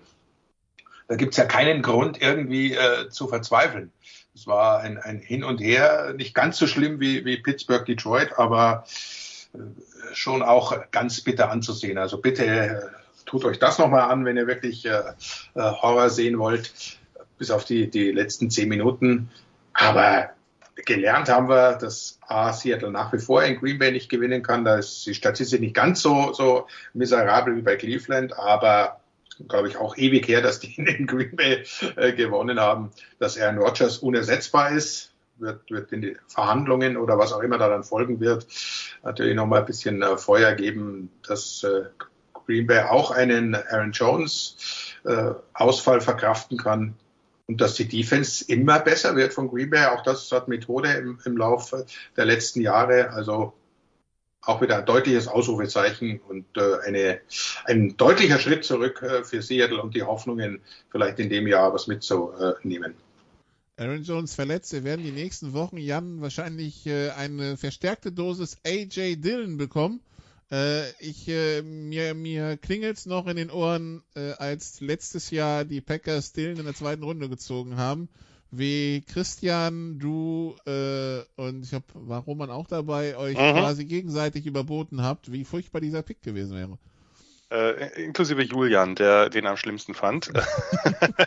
ich glaube, ja, also muss man natürlich auch Abbitte leisten und das tue ich auch gerne. Also das ist, äh, das ist ein Hobby, äh, dieses, dieses Scouten und hier ging es ja, äh, dieser Pick war ja aus mehreren Gründen fragwürdig, weil man eben, das war ja die Saison nachdem, Green Bay war jetzt zweimal in Folge im, im NFC Championship Game und dann holen sie erst Jordan Love, ein kontroverser Pick, in diesem Moment. Äh, und dann in der zweiten Runde legen sie mit AJ Dillon nach, nachdem man eigentlich mit Aaron Jones einen ziemlich kompletten Runner hat.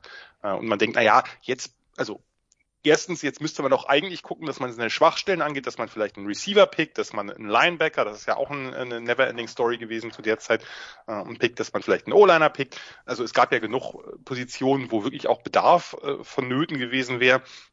Und dann holt man sich einen Big Back, den zu der Zeit kann man heute anders sehen, zu der Zeit wirklich niemand da gesehen hat. Also da waren auch, selbst wenn man jetzt einen Running Back hätte picken wollen, eine ganze Menge Running Backs äh, im Konsensus bei eigentlich allen Analysten durch die Bank höher bewertet als AJ Dillon. Nun muss man sagen, das habe ich gestern Nacht auch getan, man muss hier Abbitte leisten, dass AJ Dillon ist ein sehr guter Footballspieler. Und, und äh, bringt dieser Offense auch was. Trotzdem ist die Entscheidung, die zu diesem Pick geführt hat, nach wie vor fragwürdig. Aber lassen wir das vielleicht, äh, lassen wir das vielleicht mal äh, so ein bisschen beiseite, denn äh, der ist natürlich jetzt klar, der ist wichtig in dieser Offense, der ist wichtig für Middle Floor. Das, das ist ein, ein Running Back auf Typ, auf den er steht, der eben auch mehr ist als ein reiner Big Back. Das haben wir auch gesehen. Das hat er im College halt nicht gezeigt, weil er bei Boston College einfach 25 Mal in eine Wand laufen gelassen wurde. Äh, dann kann man natürlich auch nicht so viel zeigen. Der ist halt athletisch, das wusste man. Der kann aber eben auch äh, einen Ball fangen und kann eben auch ein paar Gegner aussteigen lassen. Nicht nur durch pure Gewalt. Und das ähm, gerade dieser dieser Catch and Run am Ende, das hat ja doch durchaus gezeigt, dass der möglicherweise variabler ist, als er dann im College eingesetzt wurde. Gut, ähm, dennoch, äh, also das, was die Packers gezeigt haben, wir müssen, du hast gesagt, kann man Haken dran machen, aber was, also diese Defense, das ist schon beeindruckend. Die haben halt jetzt ja hintereinander ähm, Murray, Mahomes und Wilson kalt gestellt und da gibt es wirklich schlechtere Resümees. Und das ja, Jair Alexander fehlt immer noch. Also da ist ja, da ist ja immer noch nicht alles da. Jetzt muss man natürlich abwarten, was mit Rashan Gary ist. Der hat sich ja nun auch verletzt. Aber das ist eine, das ist ein, durchaus relativ beeindruckend, was die gerade zeigen. Wenn sie das konservieren können, dann äh, ja, müssen wir die Packers ganz oben äh, bei den Favoriten verbuchen. Die haben ja auch in diesem Spiel letztlich den Ball durchgängig besser bewegen können. Die haben sich halt ein paar Mal in den Fuß geschossen, da gab es die Turn Turnover and Downs, da gab es das verschossene Field Goal, da gab es ja auch diesen wirklich absurden Pick von Aaron Rodgers, wo er, wo er Wilsons Pick vorher, äh, äh Günther hat es ja gerade gesprochen, ich weiß nicht, was die, was die Seahawks da gesehen haben. Die haben ja, die haben ja Wilson eigentlich komplett ja viel werfen lassen. Wilson hat wahrscheinlich noch Beeinträchtigung gehabt durch den Finger, wobei diese ganz üble Interception, die war ja bei 0 zu 3, das war irgendwie, glaube ich, Ende des dritten Viertels oder so da muss man ja sagen, das hatte wenig, wenig mit dem Finger zu tun. Den darf er halt nicht werfen. Und äh, gut, Rogers hat ihm dann den Gefallen getan, dasselbe zu wiederholen, also auch einen Endzone-Pick zu werfen, der auch komplett unnötig war. Aber äh, nochmal zu der, zu der Defense zurück. Die haben halt, die haben halt Wilson das tiefe Passspiel genommen. Die haben genug Pressure vorne mit der Front, ohne dass sie jetzt dauernd blitzen mussten, äh, generieren können. Und Wilson hat ja ewig lang keine Bälle auf die Receiver bekommen, auf Metcalf und Lockett. Und ich meine, wenn du das nicht hinkriegst, dann ist natürlich, also das sind letztlich die beiden verbliebenen Topspieler neben Russell Wilson in dieser Offense. Und wenn du die da nicht einbringen oder einsetzen kannst, und das ging ja dann erst wirklich in der zweiten Halbzeit los, dass die mal einen Ball gesehen haben, dann wird's natürlich wirklich, wirklich schwierig. Und äh, so, äh, so sieht Seattle halt äh, in der Offense ziemlich dysfunktional aus. Man kann es man kann's nicht anders sagen. Und ob das jetzt, ob das jetzt mit Geno Smith so viel schlechter gelaufen wäre, gut, die Frage darf man nicht stellen, die ist ketzerisch, aber, äh, aber ich weiß, also das. Also ich glaube, weniger als null Punkte hätte er nicht produziert.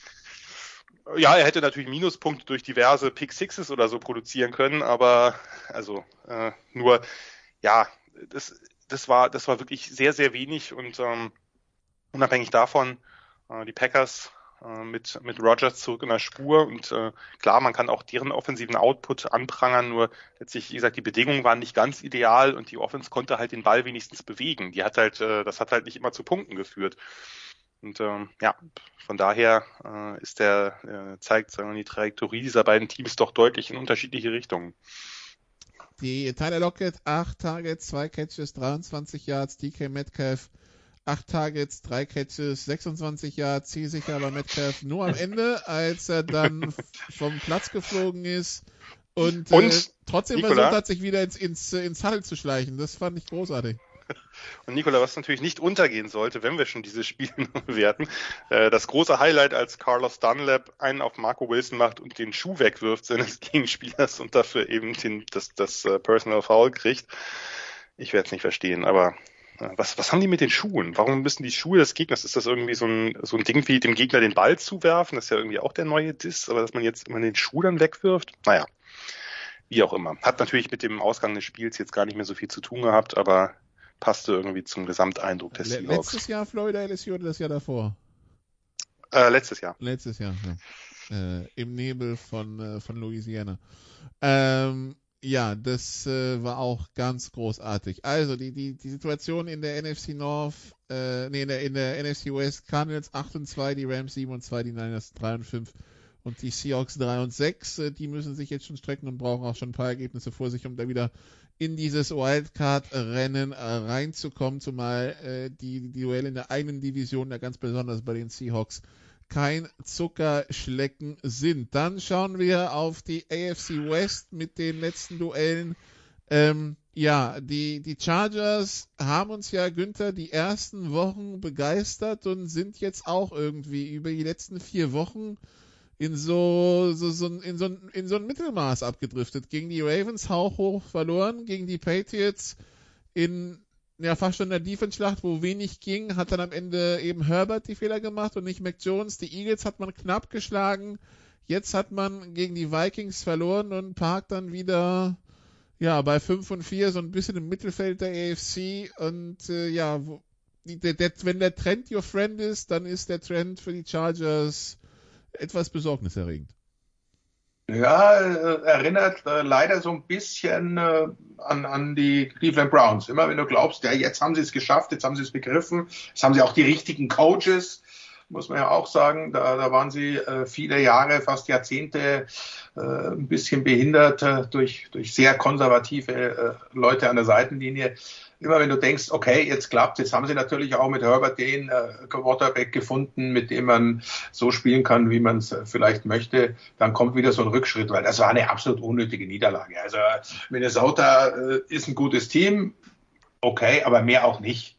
Das ist kein überragendes Team. Und wenn du vorne mitspielen willst, äh, vor allem im Westen der AFC auch ein Wörtchen mitreden, dann, dann musst du solche Spiele einfach gewinnen. Das, äh, oder musst dich anders anstellen. Also das haben sie ja nicht verloren, weil, weil sie, weil sie äh, dämlich waren, sondern weil sie einfach nicht in der Lage waren, auf äh, Minnesota zu reagieren. So weder in der Defense noch in der Offense haben sie entsprechende Antworten gefunden. Äh, enttäuscht sind wir natürlich, glaube ich, alle so ein bisschen von Justin Herbert, der uns letztes Jahr so wahnsinnig positiv überrascht hat, der auch in diesem Jahr gut begonnen hat und jetzt aber doch äh, so ein bisschen entschlüsselt wird. Also äh, ihr macht ja viel College-Geschichten, äh, also Sophomore Slump sieht leider fast so ein bisschen danach aus. Entweder will er zu viel, weil, weil so viel so gut gelaufen ist, oder äh, plötzlich merkt er, ein halbes Sekündchen länger überlegen, um ja keinen Fehler zu machen. Also was es genau ist, äh, so in die Tiefe möchte ich nicht gehen, aber es ist halt im Moment läuft es nicht so wie so rund, nicht so von, von selbst, wie man es erwartet. Und in dem Spiel waren sie einfach wirklich äh, das, das äh, schwächere Team. Und das, das hätte ich nicht erwartet, muss ich ehrlich sagen. Und äh, wenn ich die, wenn ich den Kollegen Frank richtig gesehen habe, Jan vorhin irgendwie äh, Herbert, der irgendwie fünf Yards pro Pass im Schnitt geworfen hat, also das ist auch so, ja, ja, ich meine, das ist, das ist vielleicht auch ein, ein, Teil des Problems. Ich, ich möchte mich da auch nicht zu sehr reinbegeben, weil ich letztlich auch zu wenig von Chargers über die Saison hinweg gesehen habe. Aber wenn man Herbert, der ja nun nachweislich einen sehr starken Arm verfügt, der einen hervorragenden Deep Ball hat, und das hat er ja gerade letzte Saison gezeigt, und Anfang dieser Saison hat man gesehen, okay, er hat auch ein Kurzbeispiel Fortschritte gemacht, er kann den Ball auch anders bewegen.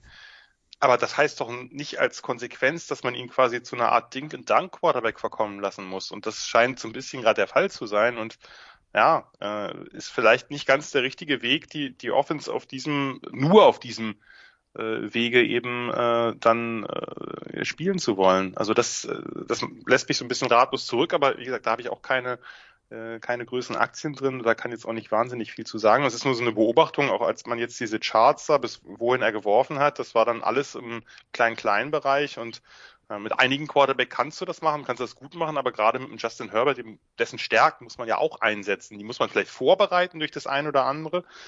Aber die so ihm ganz zu nehmen, dass er eben äh, einfach diesen tollen Deep Ball hat, das äh, verstehe ich nicht ganz. Apropos ehemalige Coaches der Chargers, Anthony Linde jetzt in Detroit ist, da hat ja Dan Campbell jetzt gesagt, er übernimmt jetzt die Playcalling-Aufgaben. Also, ähm, ui. Hat er, glaube ich, schon dieses Spiel jetzt, ha, oder? Hat er schon dieses Spiel? Ich habe ich hab nur am Rande Oder, oder nicht, ich weiß das, es nicht. Das, also, das ist auf jeden Fall, da, da gibt es einen Wechsel. Also entweder wird's, äh, wenn das das schon war, dann gut, dann gute Nacht. Und, äh, wenn es, das ist, jetzt, es ist noch Hoffnung. Wenn, wenn das jetzt kommt, wenn das jetzt kommt, dann äh, packt das Popcorn in die Mikrowelle.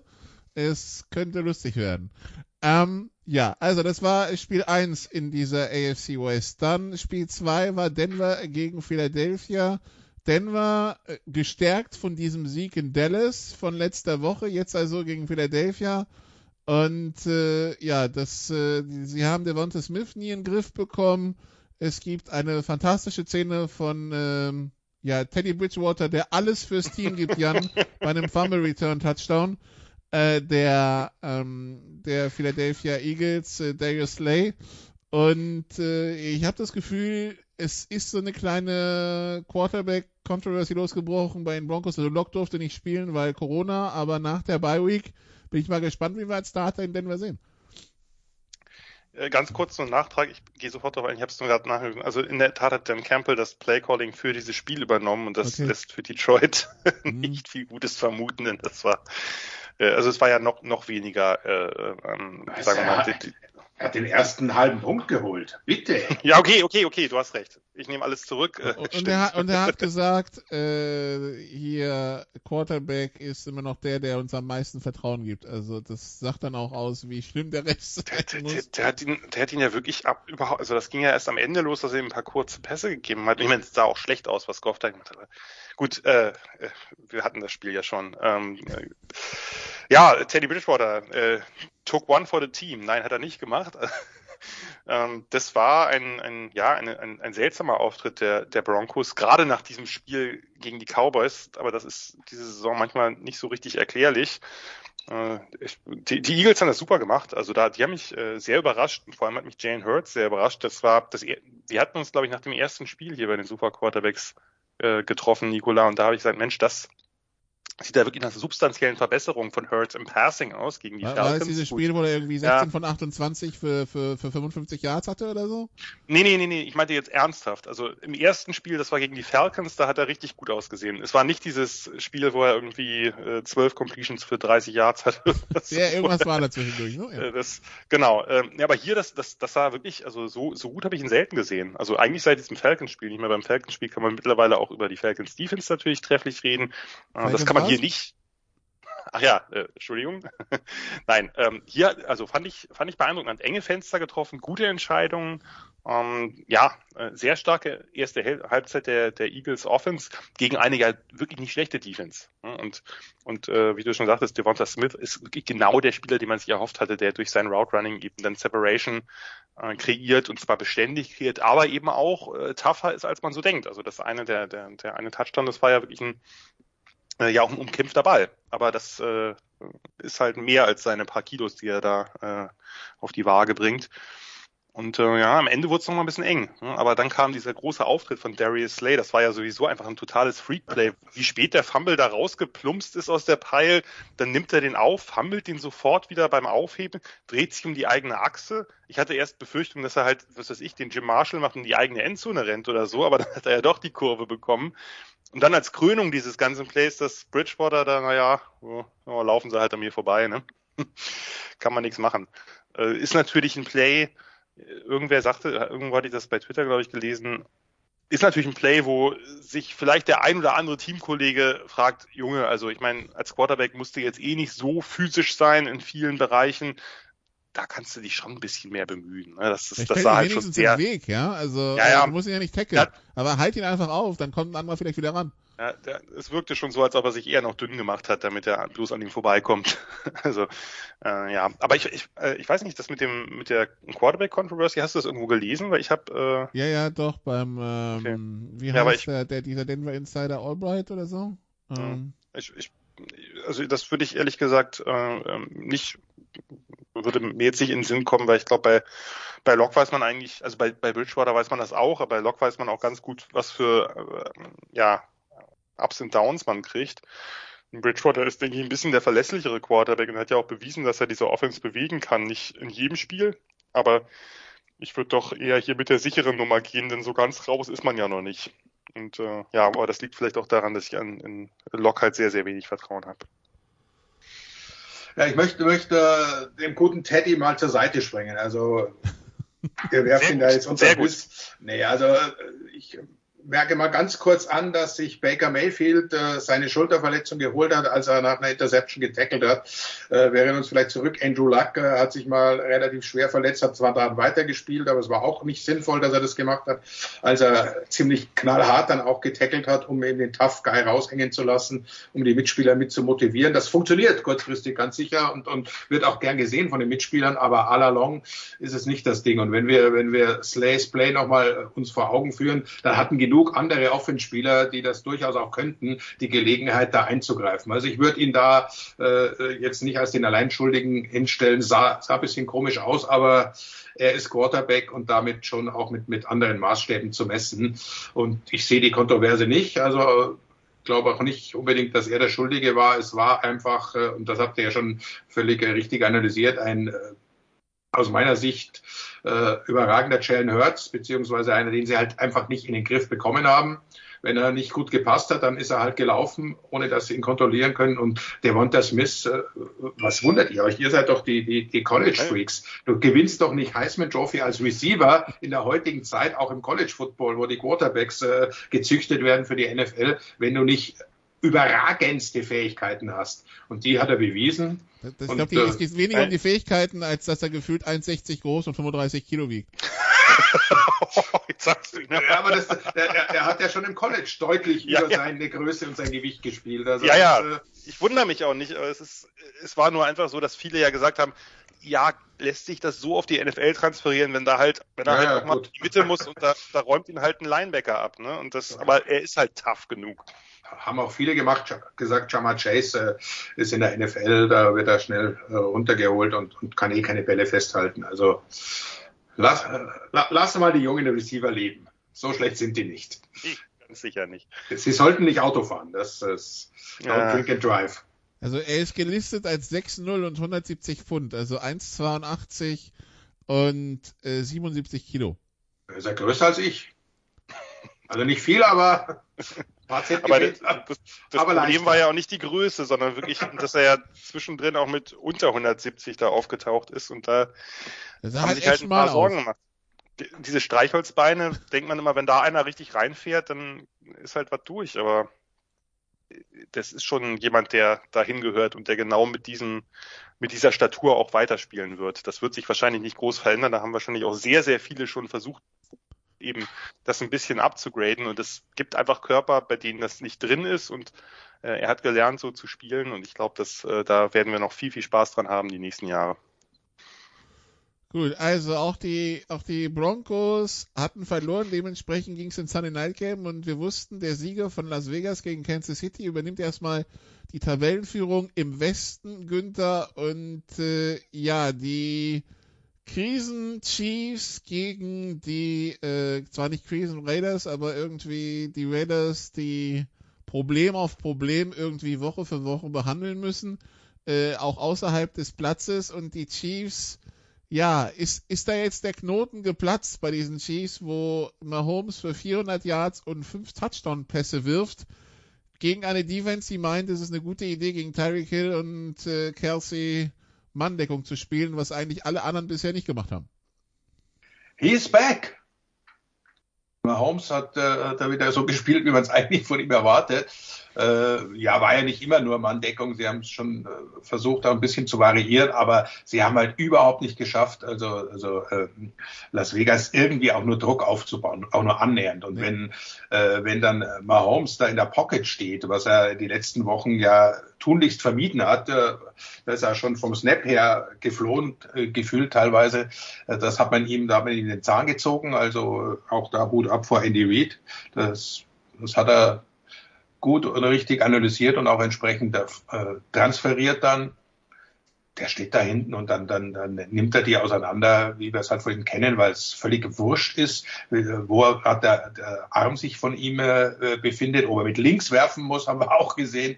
Äh, wenn Mahomes die Zeit hat und Receiver sieht, dann trifft er die. Und das ist halt äh, die Kansas City Offense, die wir sehr oft äh, gesehen und bewundert haben, wird auch wieder andere Zeiten geben. Aber das war ein enormer Schritt nach vorne, natürlich auch für Selbstvertrauen, ob man ihn wirklich 50 Mal werfen lassen muss in so einer Partie und auch von der Ein-Yard-Linie aus äh, zweimal in die Endzone werfen, weil es beim ersten Mal nicht knapp und nicht der Offense-Line mal den, den, den der Triumph geben, einen Running Back reinzuschieben. Das, das ist äh, halt Andy Reid. Aber prinzipiell war das natürlich schon ein, ein, ein deutliches Ausrufezeichen.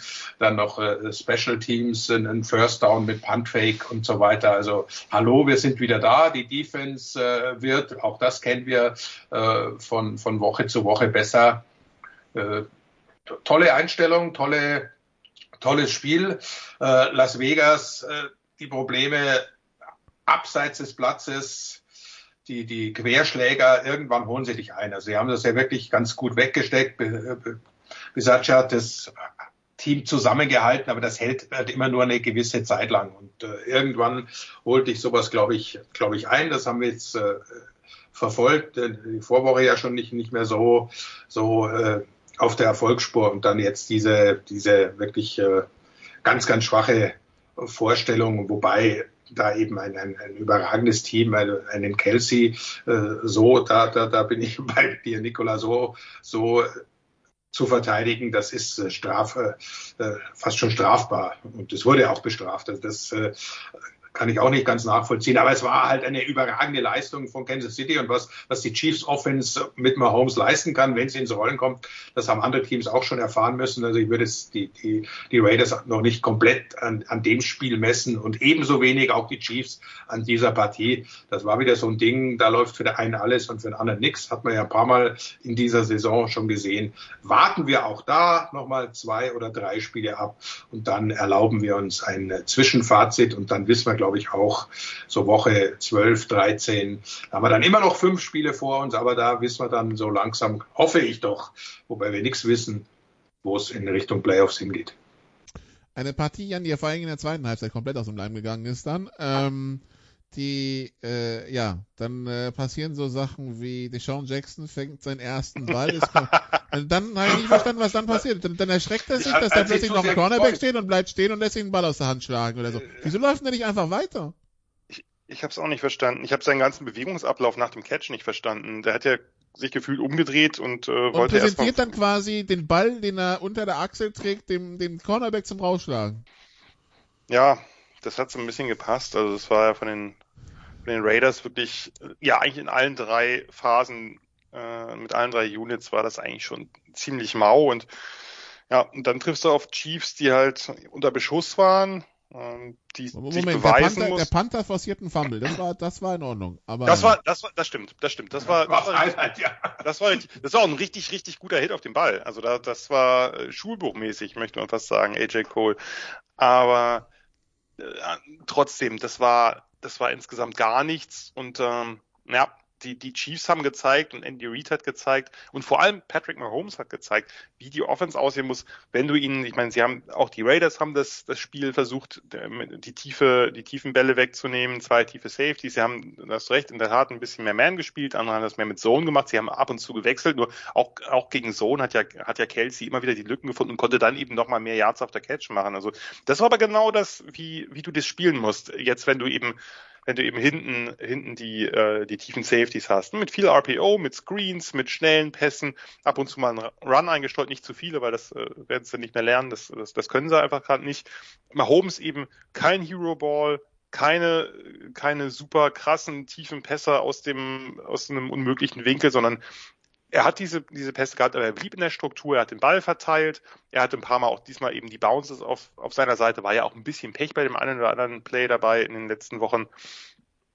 Und letztlich war das aber egal, ob er die Bounces hat oder nicht, weil die, die Leistung der, der Raiders hat ja vorne und hinten nicht gereicht. Und ja, wenn es so aussieht, äh, was, was, die, was die Chiefs da machen, äh, dann äh, sind sie halt wieder zurück. Und das war eigentlich ja auch ja, allen klar, ich möchte jetzt die Chiefs nicht gleich wieder zum Favoriten in der AFC hochstilisieren, das, ähm, das sollen andere tun, aber es war ja klar, wenn, wenn diese Offense, die einfach dieses unglaubliche Potenzial allein wegen Mahomes hat und dazu eben noch Kelsey und Hill und eben eine, das, das gehört ja auch dazu, eine O-Line, die deutlich besser ist als das, was in den letzten Jahren in den Playoffs aufgetreten ist. Das war natürlich auch verletzungsbedingt ziemlich zusammengeschossen. Hm, aber diese O-Line, da gab es überhaupt keinen Grund, dass Mahomes dauernd die Pocket verlassen hat. Die ist okay. Da, da, da gibt's ganz, da gibt's ganz andere Kaliber, die äh, gerade im Passblock. Und äh, wenn wenn wenn es jetzt, wenn sie sich ein bisschen beruhigen und einfach in dieser Struktur spielen, diese Struktur ist etabliert, die hat sich auch äh, bewährt. Äh, Andy Reid spielt ja oder coacht ja nicht gerade und callt ja auch nicht gerade erst seit neuesten Plays und designt auch Plays oder Gameplans nicht seit neuestem.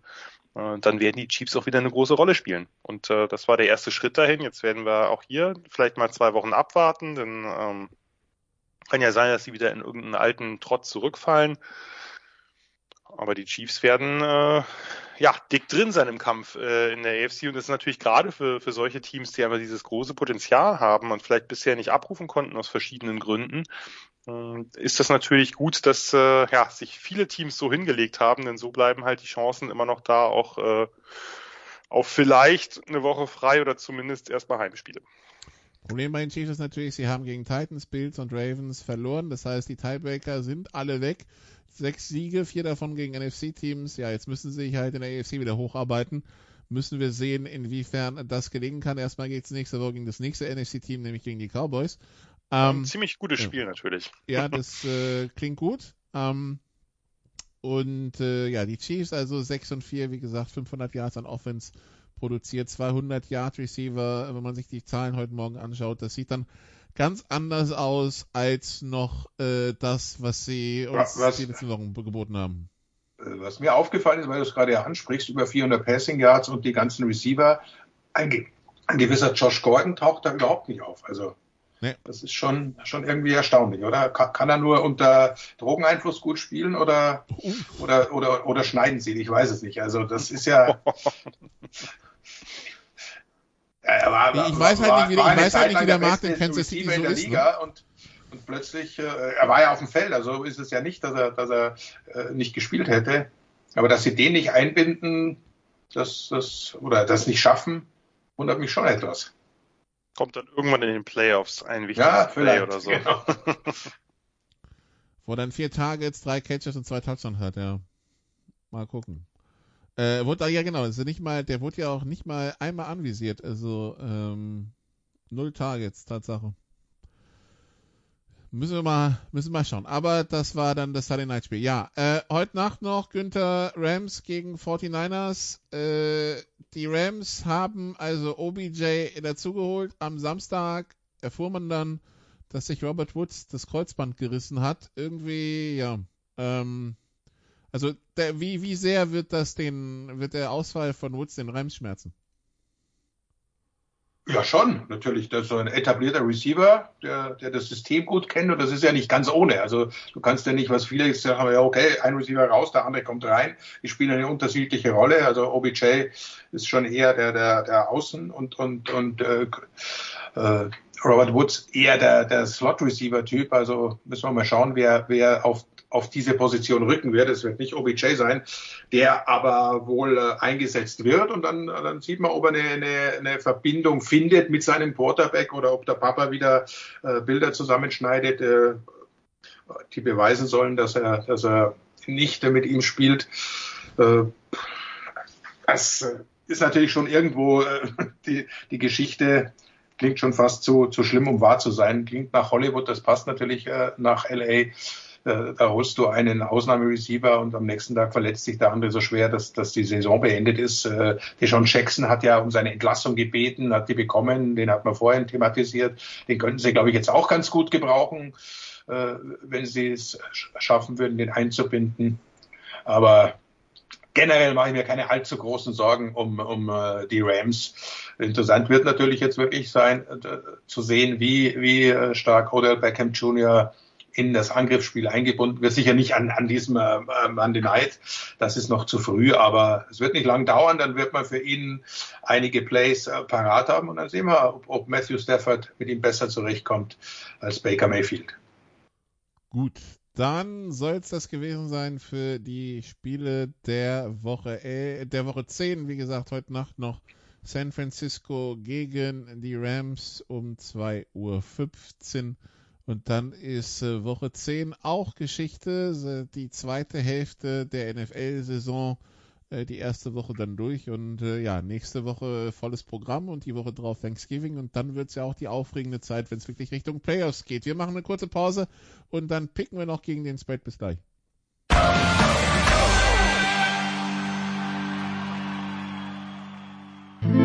Bringing it home, der 4-Minute-Drill. Teil 2 bei den Sofa Quarterbacks NFL immer noch mit Günter Zapf und Jan Wegwert und wir schauen auf das, was uns nächste Woche erwartet und wir haben es vorhin schon thematisiert.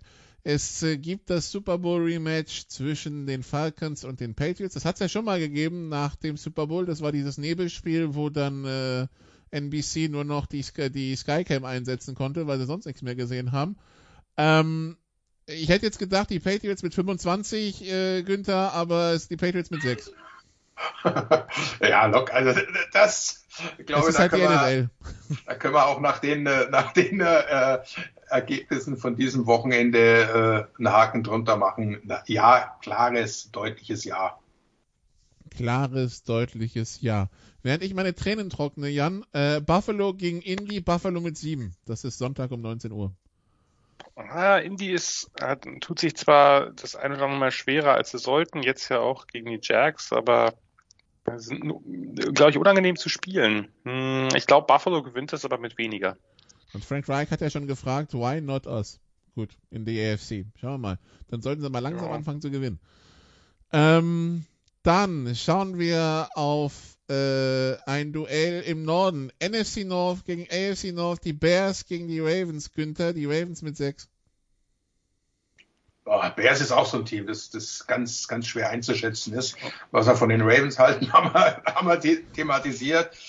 Äh, in Chicago, ich sage mal, da wird es auch ein bisschen Schnee geben. Das wird äh, Baltimore nicht allzu sehr stören. Äh, nee, weniger. Nee, glaube ich nicht. Also wird ein knappes Ding. Äh, ja, Baltimore, kann ich mir vorstellen, die Ravens, aber, aber nicht mit sechs. Okay, dann die Vikings haben die Packers zu Gast. Jan, die Packers mit zweieinhalb. Ja, man muss jetzt natürlich ein bisschen vorsichtig sein, nicht zu sehr den Trend einzuberechnen, aber die Packers kommen mir momentan vor wie das kompletteste Team, wenn man jetzt äh, das auf, nur aufs Football spielen und nicht auf Aussagen äh, zu medizinischen äh, Themen äh, bezieht. Ja, Packers gewinnen das mit mehr als zweieinhalb, also drei oder sieben oder so. Gut, dann die Eagles haben die Saints zu Gast. Günther, die Eagles Favorit mit anderthalb. Oh, die zu Hause Eagles, die bisher, die bisher kein Heimspiel gewonnen haben. Zu Hause nur, nur, nur anderthalb und New Orleans ja auch so eine, so eine Wundertüte. Aber weißt du nie, was du kriegst. Aber äh, Gut, ihr, ihr wisst ja selbst, dass ich der weltschlechteste Tipper, glaube ich, bin. Also wenn, wenn irgendein Buch äh, Vorsicht, da bin ich auch nah dran. Also. wenn irgendein Buchmacher mal Geld verdient, dann soll er mir Wetten anbieten. Äh, nein, das gewinnen die Eagles und die eineinhalb äh, haben sie auch, ja. Gut, dann Carolina gegen Washington. Äh, der Riverboat, der Riverboat Run Bowl quasi. äh, Jan, ähm, unter Umständen Cam Newton gegen seinen ehemaligen Trainer Ron Rivera. Carolina Favorit mit drei. Das wäre jetzt genau das, was ich gedacht hätte. So, wenn es jetzt weniger als drei ist, nämlich drei. Äh, ja, ich, ach, irgendwie, äh, vielleicht auch ein bisschen sympathiebedingt, gehe ich da mit den Panthers. Ähm, die gewinnen das knapp, aber mit mehr als drei. Übrigens die Over-Unders von all den Spielen, die ich heute bisher gesagt habe, da war keins über 45. Also Leute, nächste Woche Offensivfootball weggucken. ähm, dann Günther, die Raiders haben um 22 Uhr die Bengals zu Gast, die Bengals mit einem. Oh, na, hört, hört. Ja, doch, ich glaube, die Bengals sind, sind uns was schuldig. Die sind ein besseres Team, als, als es momentan äh, die Bilanz von 5 zu 4 aussagt. Und die Raiders sind eher im Moment auf dem, auf dem absteigenden Ast. Also gehe ich mit Cincy. Und wir brauchen ja mindestens einen, um zu gewinnen. Halbe Punkte gibt's noch nicht. Vielleicht sehen wir das ja auch noch irgendwann. Also ja. Dann auch 22.25 Uhr, äh, Jan, die Chiefs gegen die Cowboys. Die Chiefs mit zwei. Over-Under ist da, glaube ich, ein bisschen höher, oder? 55,5. Muss ich natürlich aufpassen, wenn wir Günther in der Leitung haben, was ich sage. Ah, das ist, das ist, das ist glaube ich, wirklich ein, ein Münzvorspiel. Also wenn, wenn Dallas mit voller Kapelle da anrückt, ah, das könnte. Ach komm, ich gehe ich geh mit dem gehe mit dem Außenseiter. Die Cowboys gewinnen in Arrowhead. Okay, dann die Seahawks haben die Cardinals zu Gast, die dann normalerweise wieder äh, Murray und Hopkins am Start haben sollten. Die Cardinals mit zweieinhalb, Günther.